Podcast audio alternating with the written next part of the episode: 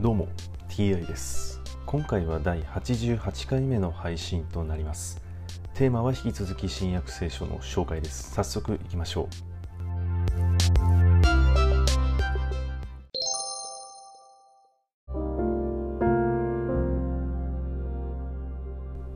新約聖書第87回。今回は悪霊に取りつかれた子を癒すというお話です。一同が群衆のところへ行くとある人がイエスに近寄りひざまずいて言った「主よ息子を憐れんでください。転換でひどく苦しんでいます。たびたび火の中や水の中に倒れるのです。お弟子たちのところに連れてきましたが治すことができませんでした。イエスはお答えになった。なんと信仰のない横島な時代なのか。いつまで私はあなた方と共にいられようか。いつまであなた方に我慢しなければならないのか。その子をここに私のところに連れてきなさい。そしてイエスがお叱りになると悪霊は出て行きその時子供は癒された。弟子たちは密かにイエスのところに来てなぜ私たちは悪霊を追い出せなかったのでしょうか？と言った。イエスは言われた。信仰が薄いからだ。はっきり言っておく。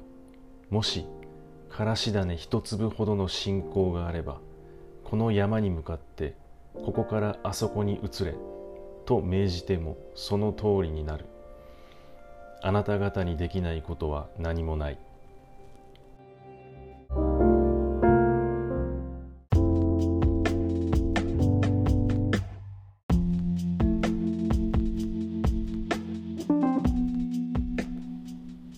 信仰があればですね山に向かってここからあそこに移れと、まあ、命じたら山が、ね、動くということでしょうか。